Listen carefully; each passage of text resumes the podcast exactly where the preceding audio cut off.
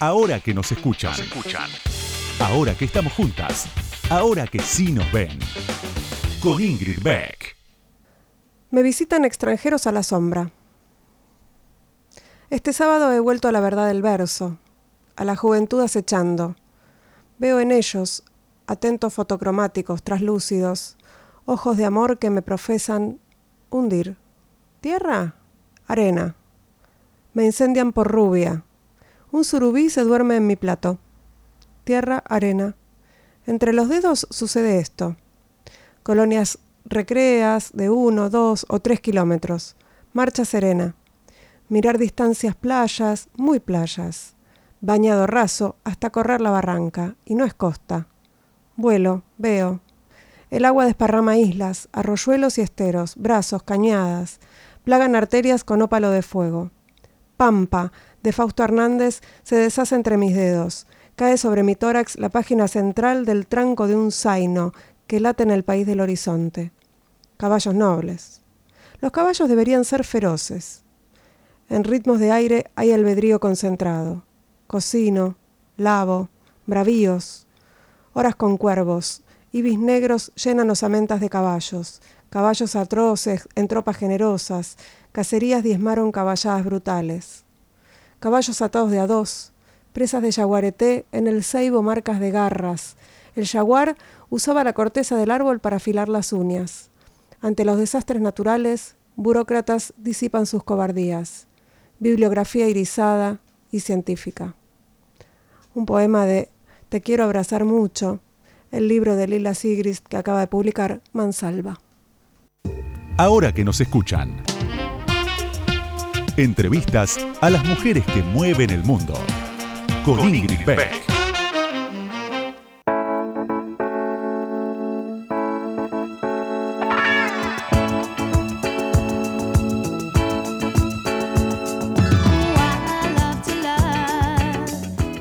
Buenas noches, buenas noches, buenas noches. Bienvenidas, bienvenidos, bienvenidas. Sí, ¿cómo no voy a estar tan arriba? Si estoy contenta. Estoy contenta preparándome para el 29 de diciembre. Ya con el espumante en la mano. No, no, no, no hay que ser confiada. Voy a, bueno, vamos a brindar igual. Porque la verdad que el camino que hemos hecho hasta acá, y me incluyo porque es un camino hecho por todas, eh, está buenísimo.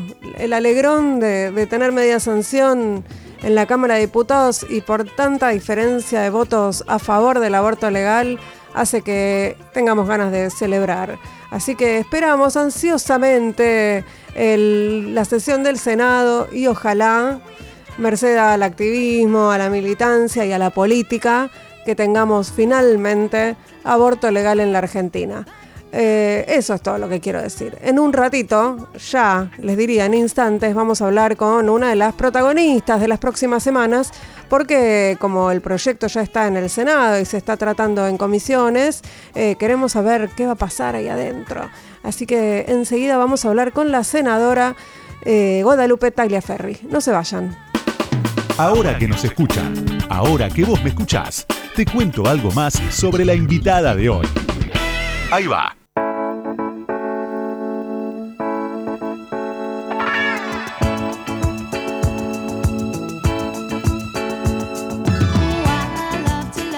Guadalupe Tagliaferri nació el 26 de junio de 1974 en el barrio de Caballito donde también se crió. Actualmente es senadora nacional de Juntos por el Cambio por la ciudad autónoma de Buenos Aires. Todo esto dice Wikipedia. Posee una trayectoria dedicada a la gestión pública y a la problemática social, estudió ciencias políticas en la UBA y a principios de su carrera se unió a la Fundación Grupo Sofía junto con otras futuras referentes del PRO como María Eugenia Vidal y Carolina Stanley. Eh, dedicó gran parte de su carrera a las temáticas de primera infancia y género, principalmente desde su rol en el gobierno de la Ciudad de Buenos Aires como directora general de la mujer, directora general de atención inmediata, subsecretaria de formación social y por último como presidenta del Consejo de los Derechos de Niñas, Niños y Adolescentes. A fines de 2015 fue designada por el jefe de gobierno Horacio Rodríguez Larreta como ministra de Desarrollo Humano y Hábitat. En 2019, ya lo dijimos, fue elegida senadora nacional por la Ciudad Autónoma de Buenos Aires junto con Martín Lusto. Eh, hoy es vicepresidenta de la Comisión de la Banca de la Mujer en la Cámara Alta. Y en su biografía de Twitter se define como vehemente pero no necia, vivo sin odio, dice, senadora nacional, ex ministra de Desarrollo Humano y Hábitat del GCBA, mamá de Demian. Bienvenida Guadalupe Tagliaferri, ahora que nos escuchan. ¿Cómo estás? Buenas noches. Buenas noches, Ingrid. Gracias por la invitación. Eh, ¿Está completa? Digo, supongo que faltan un montón de cosas en tu, en tu bio, pero ¿lo esencial está o, le agregarías algo? No, la verdad que no, me parece que sí, podría ponerle, creo que la, por ejemplo la felicidad es una cuestión de actitud, por ejemplo, pero es como más eh, más eh, filosófico. Pero no, me parece que, que, está bien, que está bien. De los datos duros estamos bien. Sí. Eh, ¿Sabes qué? Eh, cuando leía tu biografía, aunque la conozco, pero repasándola un poco, me, pregunto cómo empezó tu, tu, interés o tu dedicación a, a, temas de infancia, adolescencia y géneros que en realidad están sumamente vinculados. La verdad que yo desde muy chica, eh, yo empecé el secundario con, el nacimiento de la carrera de Ciencias Políticas en la UBA, mm. y, ahí rápidamente sabía que quería seguir eso, y que quería seguir eso fundamentalmente porque hoy, ¿no? Uno que después de muchos años y lo va procesando, en ese momento no lo tenía tan claro así, me, sublevaba eh, como hoy podríamos decir la vulneración de derechos, ¿no? Esta cosa de, de las voces silenciadas y el sufrimiento ajeno me causaba y me sigue causando mucho más dolor que el sufrimiento propio, si querés. Es como que me, tengo más fuerza para soportar el mío que para resistir el, eh, cuando veo el sufrimiento del otro. Y, y, siempre, digo, nada, me empecé a militar desde muy chica, iba a la Villa 31 a dar clases de apoyo escolar, hablo, te hablo del año 90, ¿no? hace mucho. Y siempre fue por ahí. Eh, y después me fue llevando el camino a, a juntarme, a sumarme a la Fundación Sofía, fines del 99, principios del 2000, que ya estaba María Eugenia con todo lo que era vocación, con todo el área social. Y, y la verdad que como que rápidamente me, me, moví en ese, en ese área de investigación y la otra que era era reforma del Estado, ¿no? Cómo hacer que el Estado funcione bien, en los 90 era un tema muy en boga, hoy ya no, porque el Estado se ha modernizado un montón. Pero siempre fue como casi, te diría, intuitivo, que me fue llevando a, ese lugar y, y siempre por, con esto, ¿no? De, de sentir que había que hacer algo por aquellos que no tenían voz. Y bueno, nada, las mujeres, eh, la vulnerabilidad, los niños son claramente desde hace mucho los que menos voz o menos potencia en la voz tienen. Y, y te, te, consideras feminista, me imagino. Me considero feminista, sí, eh, sí. Siempre me considero, sobre todo el movimiento de mujeres. Lamentablemente, viste que la palabra feminista tiene como algunas connotaciones que a veces tenemos que aclarar. Sí. Eh, porque más creo que es una, una, un, un, eh, un, desafío nuestro. Yo me encontré durante hace un par de años, me encontré que cuando vos encontrás una mujer que no tiene perspectiva de género, hmm. viste que las que somos feministas nos encargamos de como evangelizarla, entre comillas. ¿no? hacemos docencia, le explicamos. Y cuando me encontraba con varones, que tenían esta misma falta de perspectiva, producto de la, de la construcción cultural que no se había hecho, me enojaba, no me violentaba, como que lo trataba de machista. Y creo que el desafío nuestro como feministas es lograr eh, enseñar a todos, sin prejuicios, varones y mujeres, en esto de una especie de docencia, ¿no? de, entonces, sí, me considero feminista, pero con este, con este hincapié, creo que el desafío del feminismo es poder hablarles a todos y a todas con la misma amor, paciencia que le hablamos solamente a las mujeres que no son feministas. Sí, coincido, coincido completamente con, con esa mirada porque aparte estamos cambiando el mundo, pero necesitamos eh, necesitamos acompañantes, ¿no? Para exactamente. Basta de hablar entre mujeres de los temas que sabemos que esta cosa de juntarnos en, en congresos, por ejemplo, ¿no? Donde todas hablamos de lo mismo, todas no sabemos lo que pasa, todos sabemos las desigualdades pero no hay nadie nuevo en la mesa. Entonces, no vamos a cambiar si solamente entre nosotras seguimos nos diciendo cuáles son las desigualdades que sufrimos. Sí, y además hay otra cuestión que tiene que ver con que también queremos hablar de política, queremos hablar de economía, no queremos hablar solamente de géneros, ¿no? Es como, bueno... Exactamente, eh, sí. el feminismo es una práctica política, entonces eh, pienso que, también, también va por ahí. ¿Y, y tenés, eh, detectás algún momento de tu vida en el que te, hayas, hayas dicho, ah, sí, soy feminista? Em, No, no, no, no, sí, supongo que ahora, para mí el paso por la dirección de la mujer me dio, si querés, las herramientas, las feministas que estaban ahí y las que estoy hablando del año 2009 y mm. las feministas con las cuales yo interactué, qué sé yo, una Diana Mafía, por ejemplo, que a pesar de ese momento, eh, digo, siempre estuvimos en contra políticamente, pero con una enorme generosidad, para mí fue, me brindaron las herramientas, si querés, teóricas, ¿viste? Cuando uno siente algo pero no sabe cómo describirlo, bueno, yo creo que en el 2009, en mi paso por la dirección de la mujer, pude nutrirme de, de todas esas herramientas y fundamentalmente algo que siempre digo, que me lo dijo una trabajadora de esa dirección, que para mí es genial, que es, ella me ayudó a, a ponerme los anteojos violetas, en el mm. sentido de, yo podía ver algunas desigualdades, pero seguía leyendo, viste, cuando uno no lee, cuando uno no sabe leer, solamente ves palotes. Sí. Cuando aprendes a leer, Se nunca te más ves palotes, siempre, siempre ves palabras y ella me brindó esa capacidad de ver permanentemente, en absolutamente todas las circunstancias, las desigualdades. Yo creo que ahí eh, puedo decir con, con, un poco más de, respeto por el movimiento que sentí que tenía las herramientas suficientes para, para transitar el camino del feminismo. Eh, Guadalupe, eh, ¿me acompañas a escuchar un audio breve que para mí es muy emocionante y me imagino que a vos también te debe haber eh, impactado y tiene que ver con lo que pasó el 11 de diciembre a las 7 de la mañana en la Cámara de Diputados? Dale.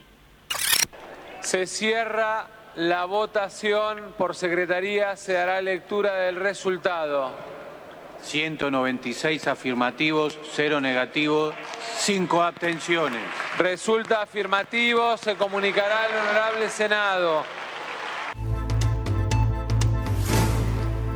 Y se comunicó nomás al honorable Senado. Así es. Eh, bueno, eh, queremos saber cómo, cómo viene la mano en el Senado. Estamos todas y todos también eh, con, mucha ansiedad. Eh, lo que se sabe es que estamos en una situación mejor que, que en 2018, pero que no, hay nada definido. En diputados está un poco más claro el panorama, ¿no? Previamente. En, en Senado es un poco más complicado. Sí, el Senado somos menos. Eh, y, y, es como más complejo, la vez pasada también, pero yo creo que lo que nos pasó respecto, para mí es muy importante haber empezado a debatir, aún no habiendo salido la ley en el 2018, porque nos permitió llegar a esta instancia mm. con aprendizajes.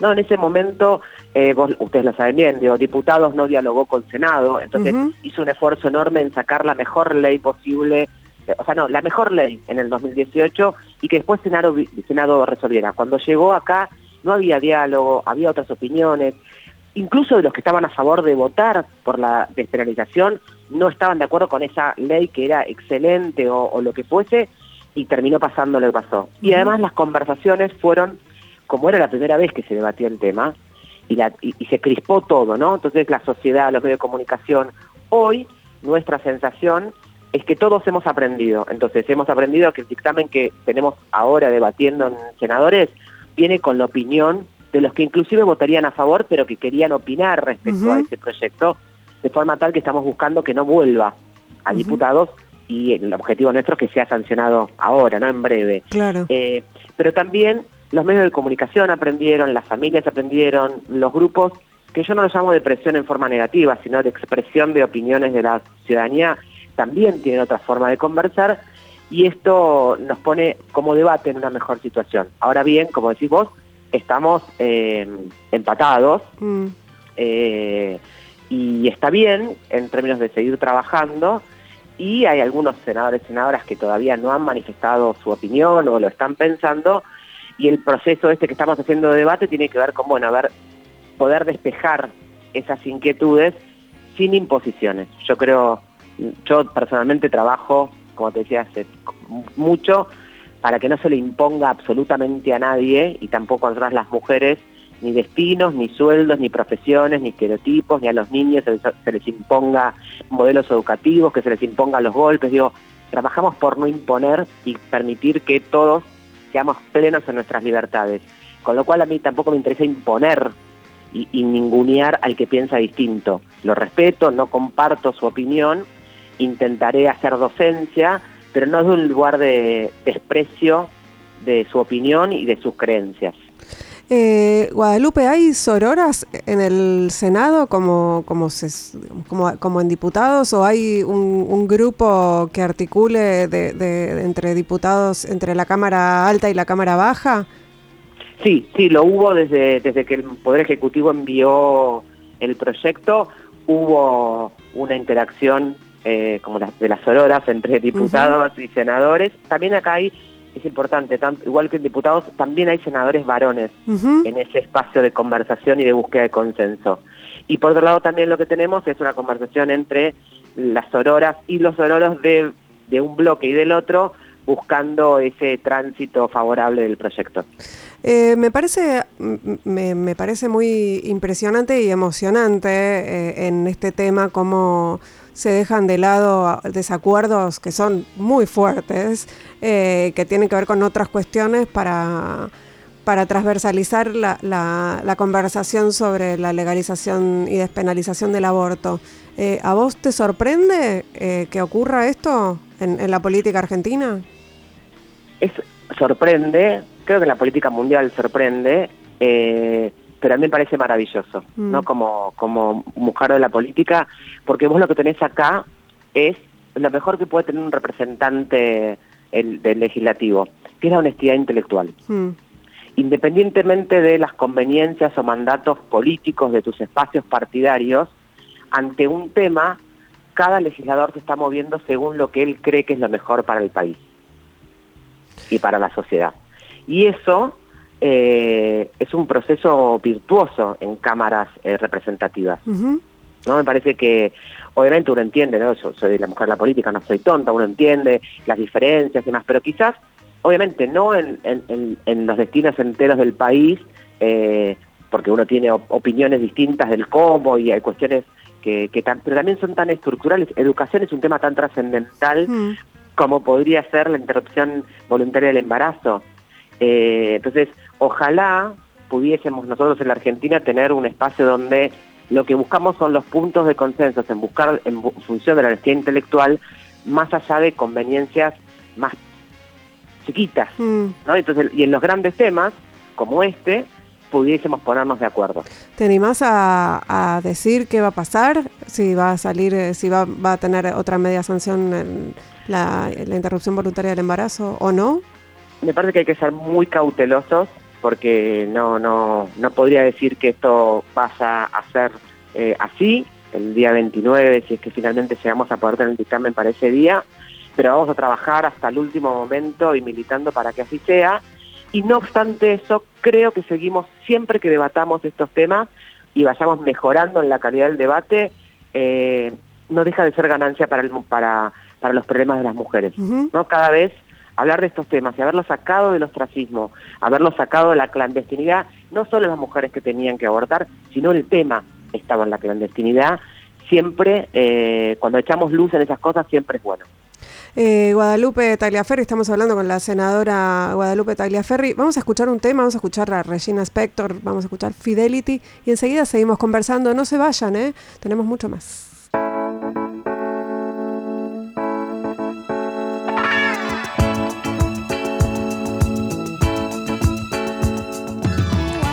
Segundo bloque ahora que nos escuchan, estamos conversando con la senadora de Juntos por el Cambio, Guadalupe Tagliaferri, y vamos a cambiar un poco, no vamos a volver, por supuesto, al aborto, al feminismo, a todos los temas que, tienen que ver con, los derechos de, las mujeres y de la diversidad eh, sexual, pero me quiero meter en otros temas de la política, porque como decíamos en el bloque anterior, eh, a las mujeres, las mujeres también tenemos palabra eh, en otras cuestiones. Así que Guadalupe, eh, escuchemos un audio que tiene que ver sobre las diferencias en la gestión de la nación y de la ciudad de Buenos Aires y conversamos sobre eso. Dale. Nosotros entendemos que esta es una situación a la cual nos está queriendo llevar el kirchnerismo, pero nosotros nos eligió eh, los porteños, convencidos de que nosotros podíamos llevar adelante una gestión, aún en un contexto donde el gobierno nacional no fuese del mismo color político. Bueno, en realidad es un título, ¿no? El, que, el que tiras en ese audio, que resume un montón de, diferencias. Eh, pero lo que me interesaba en particular puntualizar, digamos, hay algunas cuestiones como más de, coyuntura, pero mencionaste la educación en el, en el bloque anterior como un tema que debería ser transversal, que no lo fue y no lo es en este tiempo de, de pandemia. Eh, no sé cómo habría sido sin pandemia, pero en, estos meses fue un, tema de, mucho, de mucha tensión, ¿no? En relación a cómo abordar el tema de la escolaridad. Sí, la, pandemia ciertamente puso, si querés, eh, todo lo bueno y todo lo malo en, términos generales, no estoy hablando de, los gobiernos, sino de la sociedad, eh, sobre la luz, ¿no? Digo, en muchos casos se acentuó la solidaridad, eh, en otros el miedo, digo, fueron así. Para mí no es excusa respecto a, la falta de, coordinación. Mm. Nosotros en la ciudad, y no lo digo con ningún otro interés más que poner claro sobre oscuro. Yo me acuerdo que estaba en el Senado mientras que estábamos debatiendo temas que no tenían que ver con la gente, pidiendo por favor que abramos las escuelas. No lo digo, no es que lo pedimos en abril, mm. ¿no? Eh, pero aparte, había una demostración, de Europa había vuelto a ver las escuelas. De la misma manera, no, había que poner cabeza. Y lo primero que pedimos en la ciudad fue, miren, nosotros sabemos con nombre y apellido los 6.500 chicos que pasados estos seis meses han perdido el vínculo con la escuela. Y no solamente por la tecnología, porque si voy y le llevo la, el celular con datos, se resuelve. No, sabemos perfectamente que muchas veces eh, lo que los chicos les pasa en las, casas es el clima educativo, ¿no? Si la madre puede estar, cuántos hermanos son, eh, si hay violencia. Y sabemos todo lo que trabajamos en áreas sociales que un pibe que deja, pierde su, vínculo con la escuela, sobre todo en el secundario, difícilmente después lo recupere. Y si lo hacemos pasar por pasar, inevitablemente el año que viene va a repetir. Y cuando un adolescente en situación de vulnerabilidad social tiene índice de repitencia, abandona la escuela. Y eso es futuro que se le corta a ese pibe y a esa piba. Entonces, para eso será clave, clave. Eh, y, no, y no lo logramos, y lo queríamos hacer en todas las jurisdicciones, lo logramos sobre el final cuando sí creo que la agenda social y la agenda de los medios en todo el país permitió que después de que la ciudad se plantara como se plantara, muchos ministros de educación de las provincias le dijeran al ministro nacional algo tenemos que hacer. Eh, yo tengo la impresión de que eh, el tema educativo es, uno de los grandes temas de, esta pandemia, eh, pero en realidad el tema de, de las infancias y las adolescencias me parece que estuvo como muy ausente en, en la agenda pública, ¿no? Como si no eh, como si no fueran protagonistas también de, esta, de esta pandemia, digo, vinculado con la escolaridad y con esto que decís de, los chicos que pierden contacto con el Estado y no sabes qué, les pasa ni dónde están. Eh, pero, no sé, no estuvo esa voz, eh, ni, ni, estuvieron en, agenda durante estos meses. No, totalmente, de ninguna manera, y ese es un problema. O no, como decís vos, no solo el espacio de la escolaridad de la manera en que sea, todos los que trabajamos en infancia sabemos que nos permite a los adultos responsables con compromiso sobre las infancias y las adolescencias, eh, laburar sobre lo que está pasando.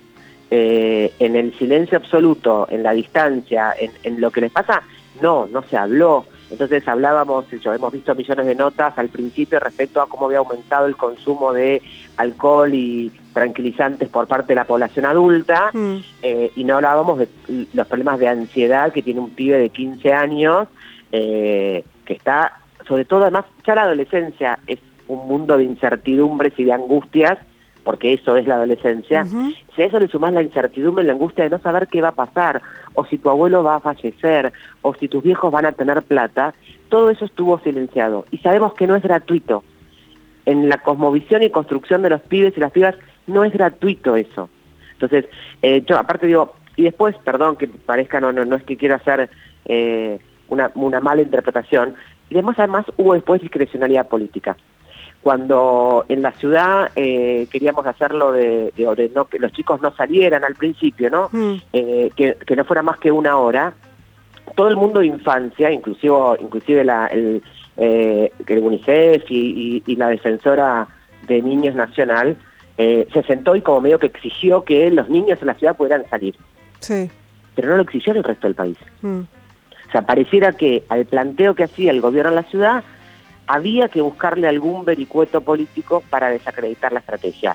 Que tenían razón, tenían que salir porque de hecho se escuchó y lo hicimos.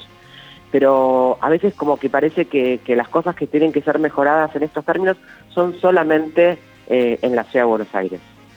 Eh, Guadalupe, vamos a escuchar otro audio que tiene que ver con otro tema eh, que fue es noticia en estos días y que, y que es tema de debate eh, sobre, digamos, entre ciudad y nación también. Vamos a escuchar.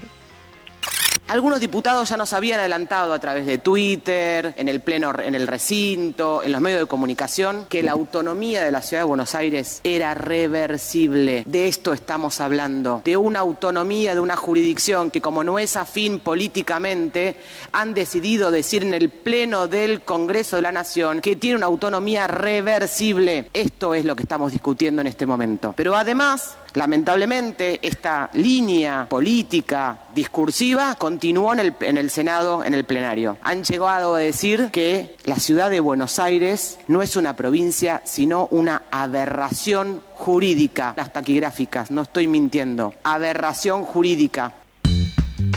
Estabas enojada. Muy. soy vehemente. No soy necia, pero soy vehemente. Estaban discutiendo la, la quita de fondos, ¿no?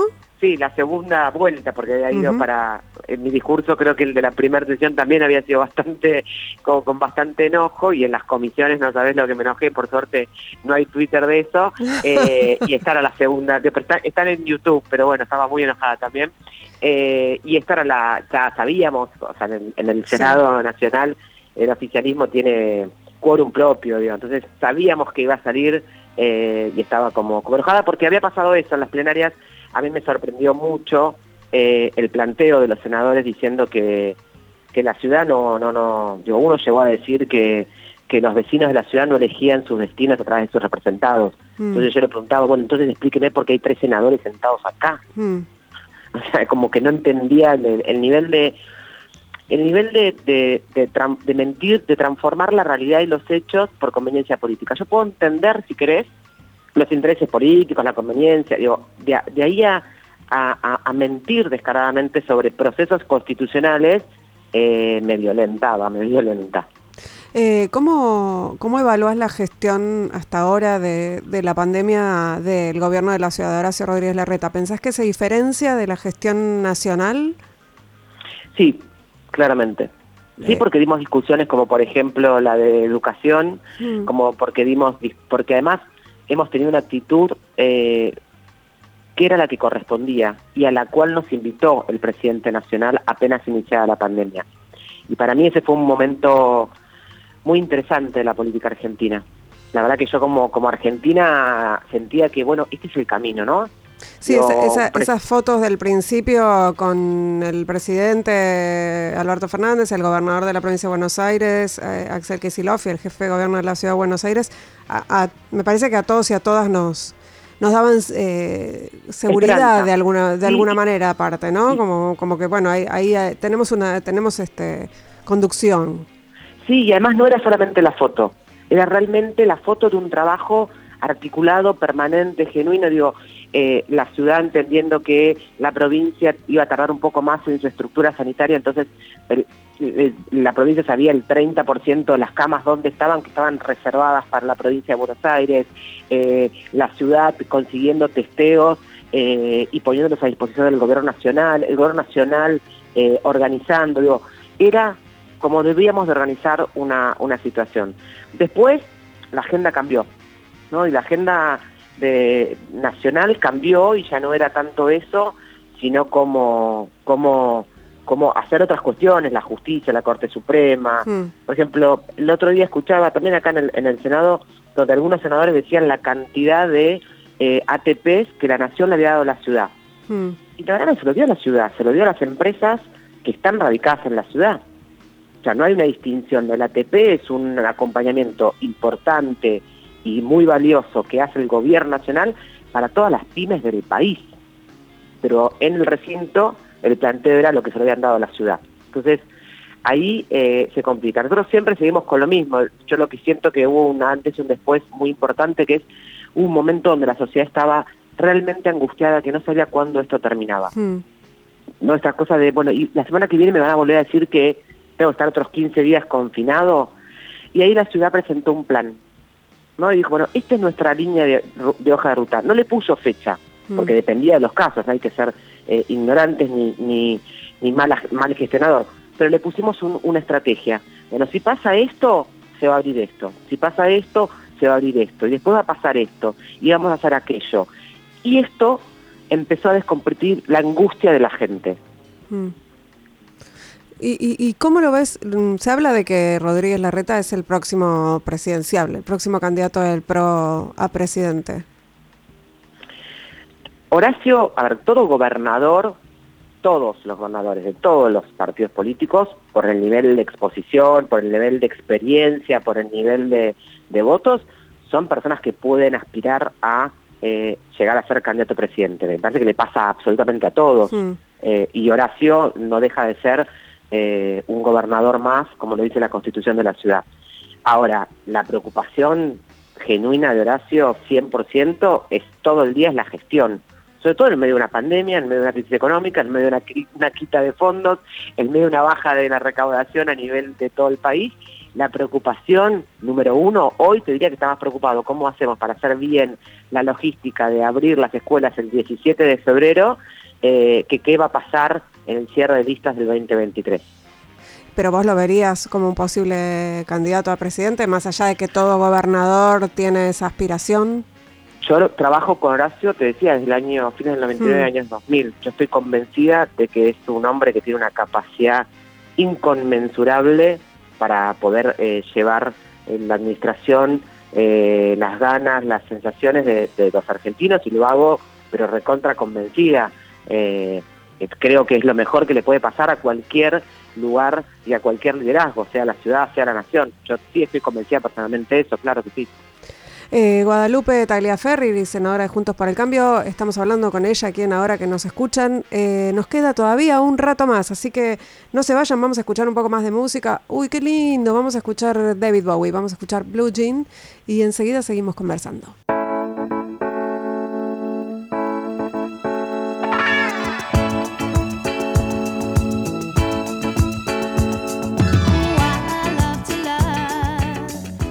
Otro bloque de ahora que nos escuchan, estamos hablando con Guadalupe Tagliaferri, que es senadora nacional de Juntos por el Cambio por la ciudad de Buenos Aires. Eh, pasamos por, por, varios temas y, te quería preguntar cómo es la convivencia eh, en un espacio, en el, eh, concretamente en el PRO, en donde como se, tenemos eh, al, al, al, líder del, partido, a Mauricio Macri, al expresidente, eh, decididamente en contra del aborto. Eh, y, y, varios referentes del partido también en contra. ¿Cómo, ¿Cómo es esa convivencia entre quienes están a favor y quienes están en contra adentro del partido? Yo estoy en el espacio desde sus inicios, eh, y siempre tuve esta misma postura eh, y nunca, nunca, a ver, no fui ministra de Desarrollo Social y todo el mundo sabía mi postura y ves que no me pusieron eh, dentro del ministerio, yo tuve, tuve un montón de crecimiento desde que empecé hasta hoy y nunca mi opinión respecto a la interrupción voluntaria del embarazo se puso en un juego y esa es la mejor demostración.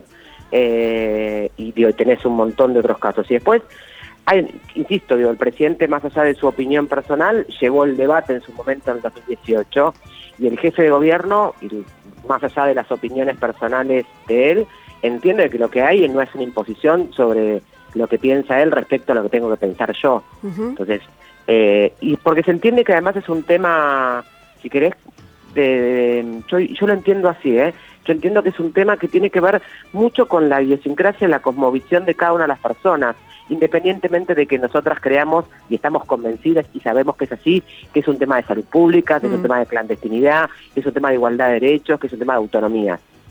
Eh, pero me parece que yo convivo perfectamente. La mejor demostración es que llegué a ser senadora sabiendo que podía volver ese debate y sabiendo claramente el jefe de gobierno que yo era una persona que estaba entre las verdes, igual acompañé en la lista a Martín Lustó, que también es verde.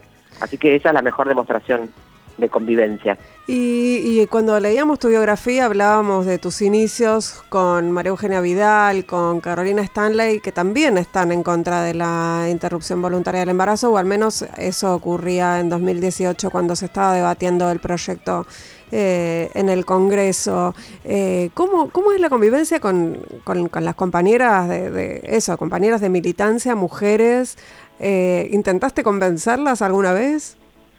No, pero yo trabajo con ellas también, trabajo con, las dos desde hace muchos años. Y de nuevo, María Eugenia, yo fui directora de mujer cuando María Eugenia era ministra. Eh, y María Eugenia decidió que yo fuera directora de mujer. Eh, y si consideraba que, eso de, para ella era inadmisible, que yo pensara así o que expresara mis opiniones, no me hubiese puesto en ese lugar. Eh, y digo, lo mismo con Carolina, fui subsecretaria de promoción social, que articulo permanentemente con los curas villeros, con el trabajo social, con organizaciones sociales, con los evangélicos, eh, y eso no era una, una cuestión. No convencerla, sí, sí, a lo largo de los años hemos hablado de lo que yo creo y por qué lo creo y la realidad que yo veía, eh, y no, no, no, y no ha habido problema. y ellas me decían lo que ellas opinaban, eh, que nunca tenía que ver con, con no creer eh, o no entender la, la, necesidad de luchar por la autonomía de las mujeres.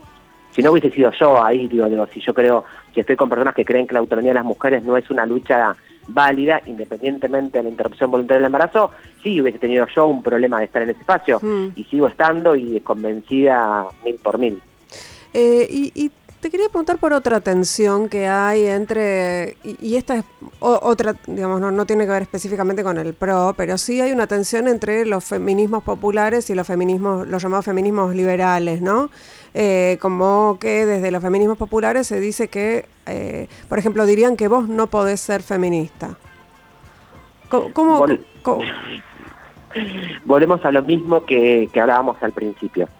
Eh, nosotros tenemos que trabajar las mujeres, el feminismo lo entiendo yo como la lucha permanente para que las mujeres tengan las autonomías física, económica y en toma de decisiones y sean libres para elegir el proyecto de vida que quieran. Mm.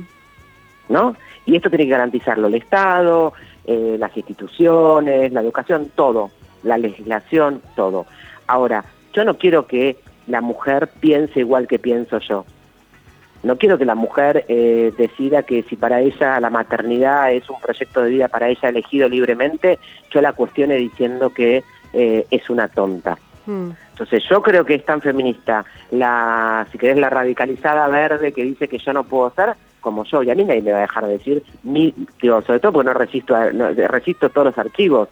A mí, ¿quién me va a decir que yo no soy una mujer que lucha diariamente desde el lugar que esté por la igualdad de oportunidades, pero sobre todo la igualdad de oportunidades, pero sobre todo que cada uno elija lo que quiera. Hmm. Esto es la lucha por el feminismo, que tengamos la libertad de poder elegir el tránsito que querramos y que el Estado y las leyes nos lo garanticen, porque si no lo garantizan, no podemos elegir libremente. Elegimos siempre en función del patriarcado, elegimos siempre en función de la justicia, elegimos siempre en función de los estereotipos. Yo lucho para que cada uno pueda elegir lo que tenga ganas, ser madre o no ser madre, por ejemplo. Hmm.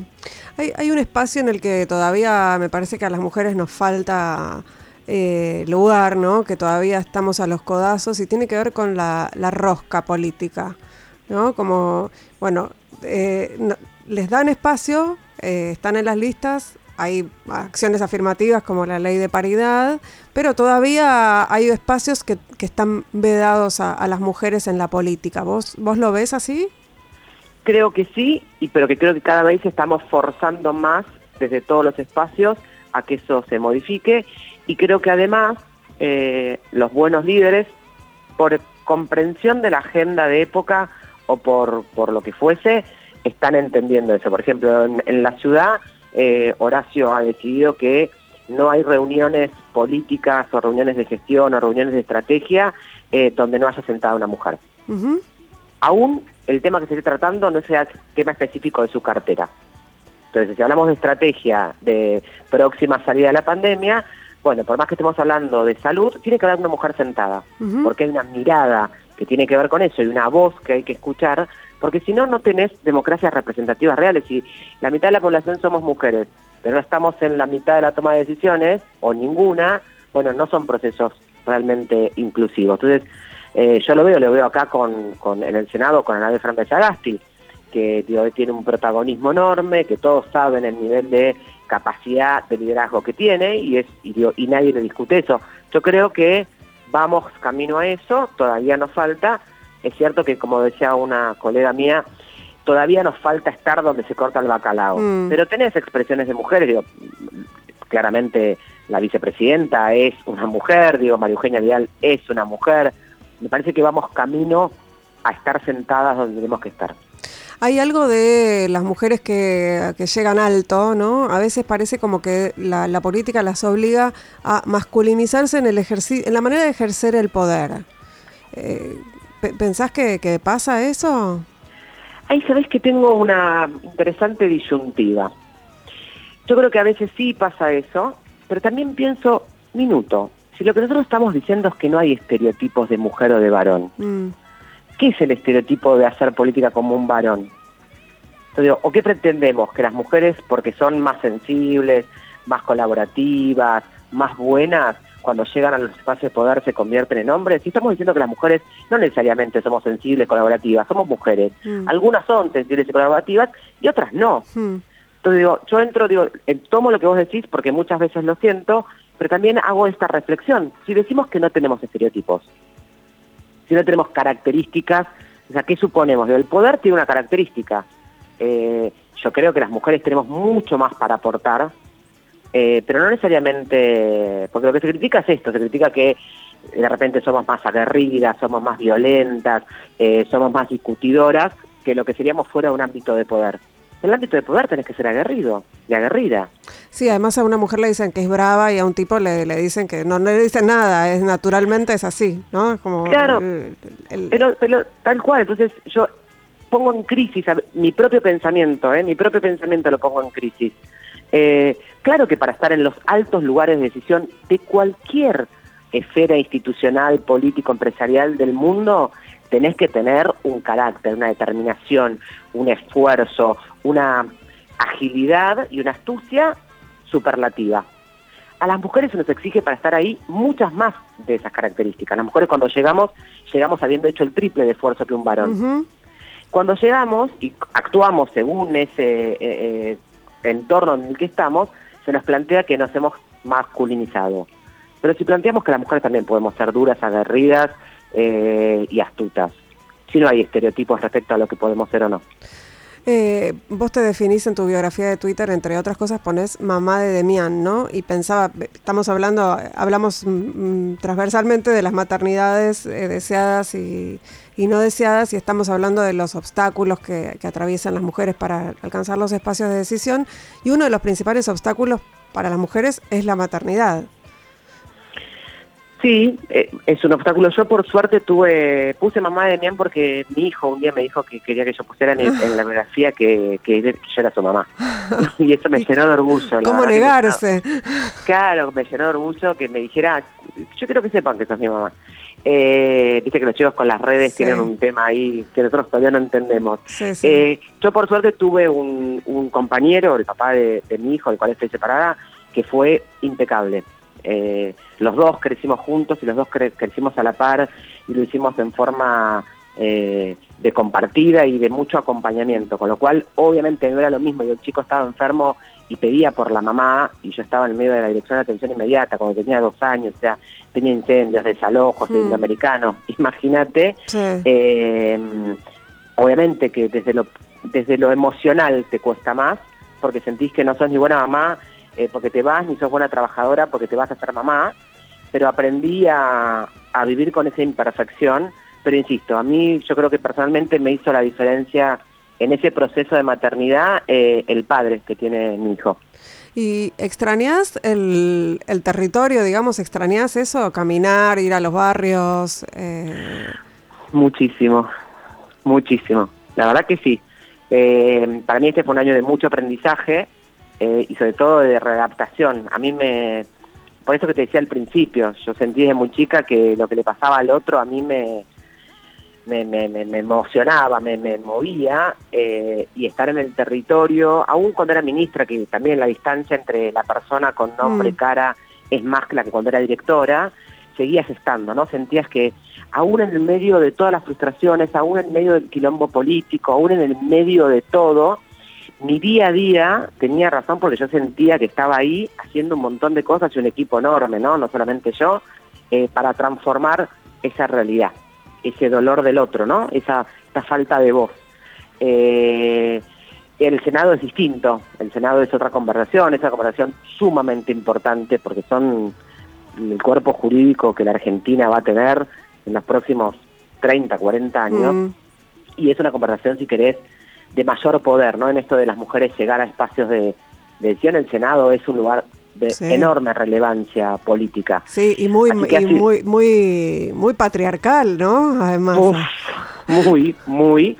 Eh, pero bueno, me parece que está, está, está bueno, pero insisto, sí, me costó. Igual yo creo que me costó más porque la pandemia nos atravesó, si no mm. estado yendo semanalmente a, los barrios, juntándome con las mujeres, digo, la pandemia nos complicó un poco también esa cercanía física, pero les pasó a todos, ¿eh? nos pasó, hemos tenido falta de cercanía con nuestra familia, así que cuestión de, de acompañar y entender ese proceso. Guadalupe Tagliaferri, ha sido un enorme placer eh, conversar con vos eh, este rato. Te agradezco muchísimo que te hayas hecho un tiempo para, para conversar y bueno, que sea ley. Que sea ley. Muchas gracias por tu invitación. Ha sido para mí también un, un placer enorme hablar con vos y ojalá volvamos a hablar diciendo es ley. Ojalá, brindaremos, eh, bueno, quién sabe, por ahí en 2021 podemos celebrar como corresponde, en presencia. Así es, muchas gracias. Abrazo. Nosotros, nosotras, nosotres nos vamos, nos retiramos hasta el próximo episodio de Ahora que nos escuchan, el próximo miércoles a la medianoche aquí en Radio con Vos. Hoy hicimos este programón en la operación técnica Alejandro Barrero, en la musicalización Sergio Cirigliano, en las redes Laura Petraca y en la producción Noelia Rubenbach. Eh, ¿Qué más decir? Que sea ley, que sea ley.